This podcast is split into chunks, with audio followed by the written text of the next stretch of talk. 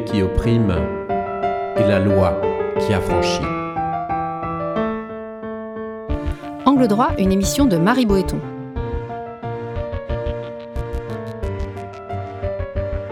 Aujourd'hui, quel sens pour les longues peines avec Laurence Blisson?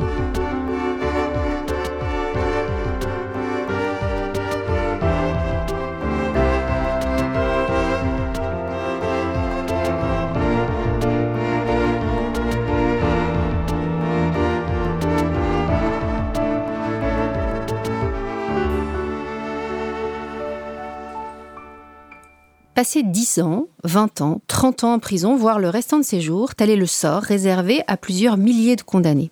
Au 1er janvier 2018, ils étaient très exactement 6694 dans ce cas. Les détenus restent le plus souvent dans l'angle mort des politiques publiques et les longues peines, comme on les appelle plus encore. En effet, s'il est aujourd'hui admis que le travail d'intérêt général ou le port d'un bracelet électronique constituent des substituts intéressants aux courtes peines de prison, personne, en revanche, ne questionne la nécessité d'incarcérer, parfois pour de longues années, les auteurs de crimes ou de graves délits. Ainsi, sous l'effet d'un arsenal pénal sans cesse renforcé, on enregistre ces dernières années un allongement des peines, de même qu'une augmentation de la part des seniors derrière les barreaux. Leur nombre a été multiplié par 6 depuis 1990. Dès lors, quel sens donner à la prison quand elle devient, de fait, le seul horizon d'un détenu? On en parle ici et maintenant. Pour en débattre avec nous, nous recevons Laurence Blisson. Bonjour. Bonjour. Je rappelle que vous êtes secrétaire général du syndicat de la magistrature et aussi juge d'application des peines. Alors aujourd'hui, euh, près de 10% des personnes incarcérées purgent une peine de plus de 10 ans de prison, soit euh, environ 7000 détenus. Quels sont euh, pour vous, magistrate, les, effets à terme d'une privation de liberté aussi longue? C'est des effets qui sont extrêmement durs. Hein. Il faut voir ce que ça représente pour les personnes qui effectivement sont incarcérées pendant des dizaines d'années, mises hors de la société et qui, euh, lorsque, après des processus qui ont été extrêmement complexifiés euh, par les différentes strates législatives, lorsqu'elles sortent en aménagement ou voire même juste en permission de sortir, sont dans un décalage très fort avec la société, une véritable difficulté à revivre euh, en autonomie, à revivre dans un quotidien qui est, est, complètement sans rapport avec ce qu'ils ont vécu. ça, c'est la réalité, je dirais, concrète physique, euh, euh, mentale que euh, vivent ces personnes lorsqu'enfin elles sortent. Et d'ailleurs, ce qu'on constate en tant que juge d'application des peines, c'est évidemment la difficulté des personnes à se réadapter à des choses très très quotidiennes, même sur une simple sortie en permission. et puis la difficulté aussi derrière à ce que une sortie puisse se passer bien sur la longue durée, parce qu'il y a une telle habituation à la privation de liberté, à l'enfermement, à ce qu'elle correspond, à, ce, à quoi elle correspond euh, sur un plan même physiologique, que c'est très dur pour les personnes. Mais à vrai dire, là, on parle d'une hypothèse qui est celle de la personne qui sort de prison. Or, malheureusement, comme vous l'avez dit, euh, sous l'effet à la fois de l'allongement des peines, euh, sous l'effet du vieillissement euh, des personnes, on va avoir quand même un nombre très important de personnes qui ne vont jamais sortir de prison ou alors simplement au stade de la fin de vie. Et ça, c'est quelque chose qui euh, est significatif dans notre société et qui pose un problème majeur. Vous l'avez dit, c'est l'incapacité aujourd'hui euh, et depuis plusieurs années maintenant à penser la longue peine et à penser que, euh, comme l'impose notamment euh, toute une série de, textes européens, euh, comme devraient logiquement l'imposer les textes français, toute personne a vocation à revenir dans la société et à revenir dans la société dans des conditions qui permettent finalement qu'elle réintègre le corps social dans des conditions qui assurent sa, son insertion. Là, on est plus de l'ordre de la réinsertion. On est vraiment sur un, nouveau processus et puis euh, qui assure aussi euh, la société, qui la protège en réalité. Mais il y a cette incapacité politique à en parler. Alors, les, les, les Français l'ignorent souvent, on peut toujours demander une libération conditionnelle, même lorsqu'on est condamné à la réclusion à la perpétuité, on peut demander une libération conditionnelle. Vous qui êtes juge d'application des peines, est-ce que vous avez le sentiment qu'aujourd'hui, c'est de plus en plus compliqué, de plus en plus difficile, euh, que vous accédez de moins en moins à cette demande? C'est un, un, parcours d'obstacles infini, la libération conditionnelle, plus qu'auparavant, bien sûr. Euh, ce qui se passe, c'est que effectivement, même lorsqu'on est condamné à perpétuité, même la perpétuité dite incompressible, euh, il y a toujours une possibilité euh, d'accéder à une libération conditionnelle. Euh, et ça, c'est une exigence qui est posée notamment par la Cour européenne des droits de l'homme, qui avait censuré le système britannique, dans lequel il n'y avait absolument aucun espoir, aucune possibilité de sortie. Et ça, c'est quelque chose qui est condamné par la Cour européenne des droits de l'homme. Mais partant de là, quand on examine les textes, on voit bien que on est face à un parcours quasi impossible. Euh, il y a des strates qui ont été ajoutées, euh, notamment alors euh, dans le parcours, il y a la question de la période de sûreté. En 78, on crée une période de sûreté qui consiste à dire, en gros, la juridiction qui condamne, la cour d'assises, considère que pendant telle période, il est impossible d'envisager une quelconque sortie, une permission de sortir, etc. 18 ans, 22 ans, euh, jusqu'à 30 ans effectivement pour euh, la réclusion criminelle à perpétuité. Ça va être même euh, la moitié de la peine sur toutes les peines au-dessus de 10 ans, une période de sûreté automatique. Et ça, c'est quelque chose, une défiance vis-à-vis de l'application des peines, qui consiste à prétendre, en tout cas, que au stade de la condamnation, on peut estimer de manière figée que pendant toute une durée, la personne n'évoluera pas, qu'il n'y aura pas quelque chose qui se présentera projet, euh, quelque chose qui pourra se construire, qui devrait permettre de, de la faire sortir. Alors il y a un premier processus, c'est lever cette période de sûreté. Et puis ensuite, il faut entrer dans tout un processus avec des expertises obligatoire. Euh, un passage aujourd'hui par euh, le Centre national d'évaluation. Pendant six semaines. Pendant six semaines. Une évaluation par la Commission pluridisciplinaire des mesures de sûreté. Euh, on espère que le projet de loi de programmation de la justice va supprimer cette phase-là parce que c'est une phase qui a des effets absolument délétères sur les projets. Il faut imaginer que quand on a un projet de sortie, on peut pas le laisser attendre pendant huit mois. On peut pas dire euh, euh, que, à son employeur euh, potentiel. Voilà, à un employeur potentiel. Alors souvent, on va plutôt être de l'ordre d'une formation, etc. Mais on peut pas être systématiquement dans cette attente là qui va être d'abord celle des avis, celle des avis des experts, celle du de l'audiencement du tribunal d'application des peines. Bref, il y a quelque chose qui est extrêmement complexe et lourd. Et lourd. et ça, ce sont les textes qui les ont imposés qui euh, sont passés d'une expertise simple à une expertise double, à une expertise à une expertise triple euh, et avec euh, toutes ces toutes ces étapes. Or derrière ces étapes, ce qu'il se passe, c'est en réalité l'intrusion de la logique de la dangerosité dans la réflexion sur les longues peines. Et cette philosophie de la dangerosité, elle est en progression constante. Elle part euh, notamment de euh, toutes ces étapes obligatoires dans le cadre de l'aménagement des peines, mais aussi de la diffusion des mesures de sûreté qui vont venir se surajouter aux aménagements. Euh, alors, les partisans d'un arsenal pénal répressif qui existe, qui sont nombreux, estiment qu'une longue peine a le mérite de neutraliser longtemps le condamné. Neutraliser au sens où, pendant cette période-là, il ne récidive pas. Que leur répondez-vous à cette dimension neutralisante à côté d'autres dimensions de la peine, hein, euh, dissuasif, pédagogique, euh, d'amendement, etc. Bon, ils invoquent aussi la neutralisation. Qu'est-ce que vous leur répondez? Je dirais que c'est vraiment une finalité extrêmement euh, pauvre dans une société euh, démocratique que celle de la neutralisation. C'est même une, une, une, question très inquiétante. Aujourd'hui, d'ailleurs, on utilise ce terme neutralisation lorsque les forces de police tuent euh, notamment une personne qui aurait commis un, un, attentat terroriste. Il y a une logique finalement d'élimination dans cette idée de, de, neutralisation, d'élimination sociale, en effet.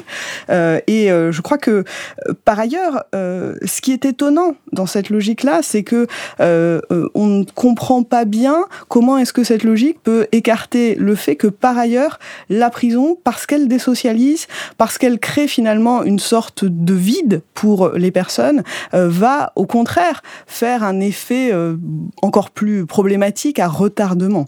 Euh, je dirais que en réalité, le danger que l'on pense poser à la société, il existe par ailleurs dans les prisons. Et on le voit, on a des détenus, des personnes détenues qui sont incarcérées euh, pendant des, des dizaines d'années et qui en réalité sont explosifs dans les prisons. Parce que le fait que la société ne leur offre aucune perspective est quand même quelque chose d'absolument insoutenable. Je ne sais pas si vous vous rappelez, en 2006, euh, le cri des emmurés vivants de Clairvaux. Euh, et dans en une fait, tribune, dans je rappelle, avait appelé au rétablissement de la peine de mort, Absolument. y compris pour eux-mêmes. Euh. C'était pour eux-mêmes. En réalité, c'était dans une démarche, euh, d'une certaine manière aussi de, de, de, provocation, certainement, qui consistait à dire, en fait, si vous ne nous offrez aucune possibilité de sortir, eh bien, à ce moment-là, allez-y, rétablissez la peine de mort. Parce que pour nous, c'est une peine de mort. Et c'est un peu ce que disait en, 1980, il y, a, il y, a, cette tribune de Michel Foucault qui est très intéressante au moment où on va, la France va voter l'abolition de la peine de mort, c'est acquis. Euh, et il publie une tribune dans laquelle il dit, en réalité, la véritable ligne de partage, ça n'est pas euh, les pays qui ont la peine de mort et ceux qui l'ont abolie, mais c'est les pays qui acceptent les peines définitives et ceux qui les excluent. Et euh, derrière cette réflexion, il y a euh, finalement l'idée que voilà, l'abolition de la peine de mort, c'est quelque chose, dit-il, ça sera sans doute facilement voté. Mais va-t-on sortir radicalement d'une pratique qui affirme être destinée à corriger, mais qui maintient que certains ne peuvent et ne pourront jamais l'être par nature, par caractère, par fatalité biopsychologique ou parce qu'ils sont en somme intrinsèquement dangereux. Et c'est ça. Ça reste une grande actualité. Ouais. Tristement, euh, d'ailleurs. c'est d'ailleurs assez étonnant de voir que euh, les personnes à qui on, propose une libération conditionnelle récidivent moins que ceux à qui on n'en propose pas. Est-ce que vous pouvez juste expliciter ça parce que c'est pas euh, évident? Alors, bah, précisément, euh, la, logique euh, veut que euh, lorsqu'on prend deux personnes, l'une qui sort en fin de peine, de manière très abrupte. Un jour, elle est mise à la porte de la prison.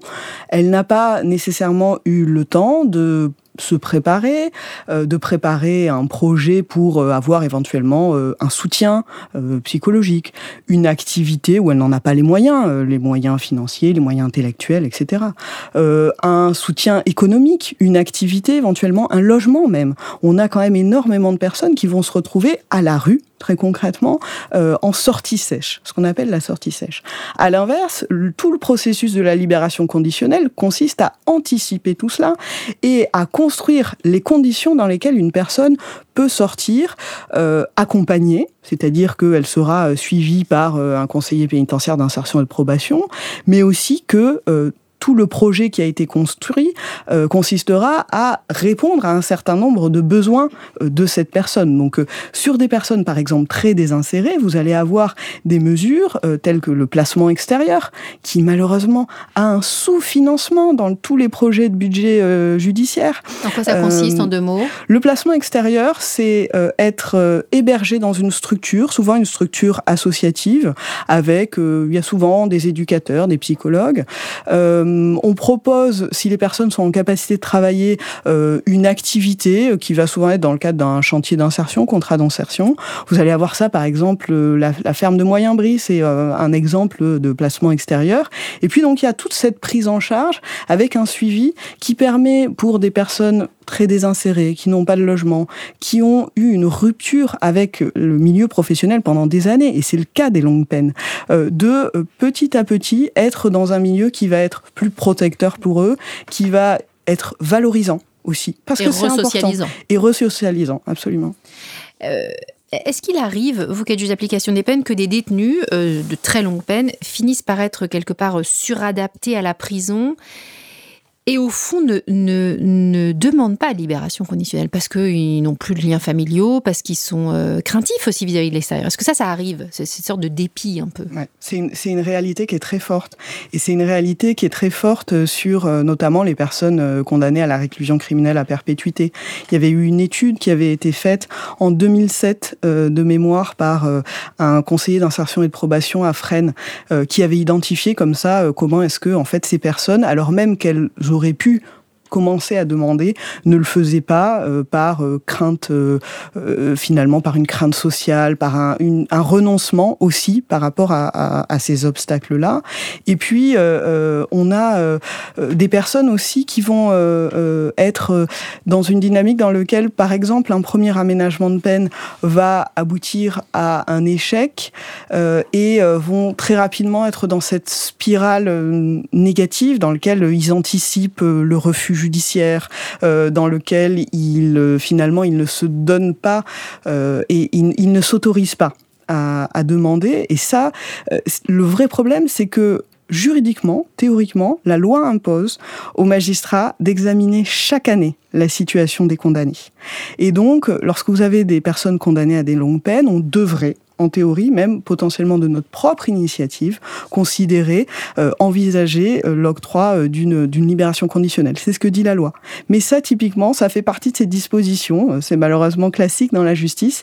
Il y a certaines dispositions dans la loi qu'on applique moins la motivation des décisions pénales, des jugements correctionnels, l'examen annuel d'une éventuelle libération conditionnelle pour les personnes. Alors, la, le mécanisme de la libération sous contrainte euh, un petit peu, euh, mais ça on est sur de la fin de peine, euh, a voulu impulser quelque chose de l'ordre de il ne faut pas que des personnes finalement finissent par ne jamais rien demander. C'est un dispositif qui fait qu'au-delà au, delà des deux tiers de la peine, de facto on, on envisage... de facto on doit examiner, et envisager une libération conditionnelle dans des conditions qui sont plus faciles en réalité, plus souples. Alors pour les longues peines c'est moins le cas. Mais euh, en tout cas, il y a, y a, cette obligation d'examen, euh, sauf, euh, sauf situation particulière. Mais ce qui est vrai, c'est que par ailleurs, euh, finalement, les, les, conditions de travail des conseillers d'insertion et de probation font aussi que, malheureusement, il va y avoir potentiellement des personnes détenues qui vont un peu se terrer dans l'oubli, quoi, et qui vont sur lesquelles on va pas forcément euh, exercer toutes euh, les impulsions que l'on devrait euh, avoir aussi. On se dit, voilà. Et, ça, c'est une, une, vraie inquiétude, c'est finalement l'oubli et l'oubli politique aussi de cette question, la négation de cette question sur un plan politique. Ce qui est intéressant, c'est que en 2000, il y avait ce rapport, euh, fameux rapport sur l'état des prisons françaises, et à l'époque, alors même que c'est plutôt, enfin, c'est un rapport qui était plutôt influencé notamment par un certain nombre de parlementaires de droite, il y avait vraiment ce, il y a eu l'expression de ce souci pour la longue peine et de se dire il y a un problème là, il faut qu'on interroge tout ça. Euh, et ça a disparu des Ça a disparu et le, le, le, quinquennat précédent n'a pas adressé la question de la longue peine. Et là dans le nouveau projet de loi, et dans le nouveau projet de loi, euh, on parle des courtes euh, peines. Voilà, on parle des courtes peines à nouveau, euh, dans un sens qui est très néfaste d'ailleurs, mais enfin, on, on parle, ne parle pas des, des, on ne parle pas des longues peines, on ne parle pas de la rétention de sûreté. Euh, euh, justement, on y viendra, mais peut-être précédemment, il y a quand même certains crimes ou certains très graves délits qui, du fait de, de, de la nature même de, de, ce qui a été commis ou, ou de la dangerosité euh, de, de, leur auteur, requièrent une longue incarcération. Comment donner un sens à cette longue incarcération? Alors, à quelles conditions ouais, ça peut avoir un mm. sens? Ça peut avoir un sens euh, si on est véritablement dans une dynamique euh, d'accompagnement dès le départ, euh, dans une dynamique, enfin dans, une logique dynamique pour le coup. Et alors il y, a eu là-dessus des évolutions au sein de l'administration pénitentiaire pour envisager ce qu'on appelle le parcours d'exécution de peine et finalement ne pas être dans une logique dans laquelle on va être sur du pur enfermement pendant des années et puis sur les dernières années tout d'un coup s'inquiéter de ce qui est en train de se passer éventuellement un peu de temps avant la, avant la libération. Cette logique dynamique, ça veut dire euh, de la formation, un suivi psy Ça veut dire euh, essayer d'envisager la, la peine par étapes. Euh, il faut euh, il, faut il faut imaginer par exemple que ben euh, il va y avoir des choses qui vont être psychologiquement supportables à un, à un, certain moment et qui le seront moins plus tard. Il faut savoir donner finalement de l'air à un moment, par exemple sur la question des permissions de sortir. Si vous accordez des permissions de sortir à une personne alors que il y a encore des années avant qu'elle puisse sortir définitivement. Vous êtes dans une logique très ambivalente parce qu'à la fois vous lui donnez un, bol d'air, vous lui permettez de sortir dans la société. Mais si par ailleurs, vous êtes en train de lui dire, mais en fait, il va encore falloir attendre 7 euh, ans euh, pour pouvoir véritablement à un moment être libéré, vous créez quelque chose qui est difficile. Et donc, c'est très, c'est très, c'est très ambivalent. Le problème, c'est que euh, dans notre société, une longue peine, c'est 20 ans, 30 ans. que dans certains pays européens, la longue peine, c'est 15 ans. Et qu'en réalité, euh, lorsque on réfléchit même, ne serait-ce qu'en 94, euh, la peine maximum pour les délits c'était 5 ans, et on, passait, euh, voilà, on, passait déjà dans les peines de réclusion criminelle au-delà de 7 ans, de 5 ans, pardon. Donc il y a un, une, vraie, un vrai impensé de, cette, de cet allongement. Enfin, si vous réfléchissez, ne serait-ce que par rapport à vous, parce que la figure du grand criminel, elle, elle inquiète, elle, elle crée une, sorte de, de, de, sentiment de peur, effectivement. Mais ils si vous réfléchissez, bien, mais ils sont très peu nombreux. Voilà, d'abord, bien sûr, évidemment. Mais si vous réfléchissez par rapport à votre propre, à votre évolution personnelle, et si on vous dit aujourd'hui, là, voilà, 20, imaginez 20 années de votre vie. Mais imaginez quelle évolution vous pouvez connaître personnellement en 20 années. Enfin, je veux dire, c'est c'est presque, vous savez, comme ces chiffres qu'on n'arrive pas à mesurer. C'est difficile de se représenter. Euh, il y a un, texte euh, qui est euh, souvent reproché au syndicat de la magistrature, c'est la, la harangue de Baudot, qui dit des choses très intéressantes et qui dit notamment quelque chose sur la prison. Et qui dit cessez de compter la prison en mois ou en années et pensez-la en jours comme si vous la viviez vous-même c'est une euh, quelque chose qui est dit au juge pour essayer d'être dans une logique réflexive. Et je crois que c'est ça aussi euh, le sens, euh, même sur des grands criminels, même sur des personnes qui ont commis des actes extrêmement lourds, c'est qu'est-ce que cela représente finalement cette longue peine? Ce sont des jours et des jours d'emprisonnement qui s'accumulent. Il y a des choses à faire. Il y a une logique effectivement qui consiste à dire que face à certains actes, la prison euh, va se justifier. Simplement, elle ne peut pas être ce temps vide ou ce temps de la neutralisation que vous évoquiez tout à l'heure. Donc pour vous, il y a euh, l'idée de, réduire potentiellement ces, ces durées et il y a aussi le fait de s'inscrire dans une logique dynamique de formation, de prise en charge. Est-ce que euh, aujourd'hui on dit que c'est 3,8% des détenus qui ont plus de 60 ans et comme je disais euh, euh, tout à l'heure, c'est six fois plus que dans les années 90, enfin qu'en 1990 très exactement. Est-ce que la prison est préparée aujourd'hui à prendre en charge le troisième âge, le grand âge? Est-ce qu'il est plus facile d'obtenir une libération conditionnelle quand on, quand on a cet âge-là ou c'est totalement décorrélé euh Alors, d'abord, il y a des dispositions euh, désormais qui permettent euh, d'accorder des libérations conditionnelles à des condamnés âgés de plus de 70 ans sans avoir à réunir la condition de avoir atteint la mi-peine. Le principe de la libération conditionnelle, c'est qu'à partir de la moitié de la peine, on peut demander cette, cette mesure.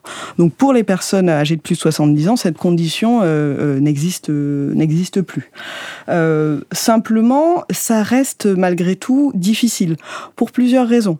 Euh, et puis il y a aussi une possibilité euh, de suspension de peine pour des motifs médicaux. la difficulté, elle est que finalement, effectivement, la prison, elle n'est pas faite pour accueillir les personnes âgées, mais la société pas beaucoup non plus surtout les personnes âgées désinsérées. Surtout celles qui sont passées en prison. Et surtout celles qui sont passées en, prison. Après, voilà. compliqué. Euh, trouver un projet euh, pour une personne qui n'aurait pas un logement elle-même ou euh, qui euh, euh, aurait besoin d'un accompagnement médical, d'une prise en charge. pour une personne détenue condamnée, c'est extrêmement difficile.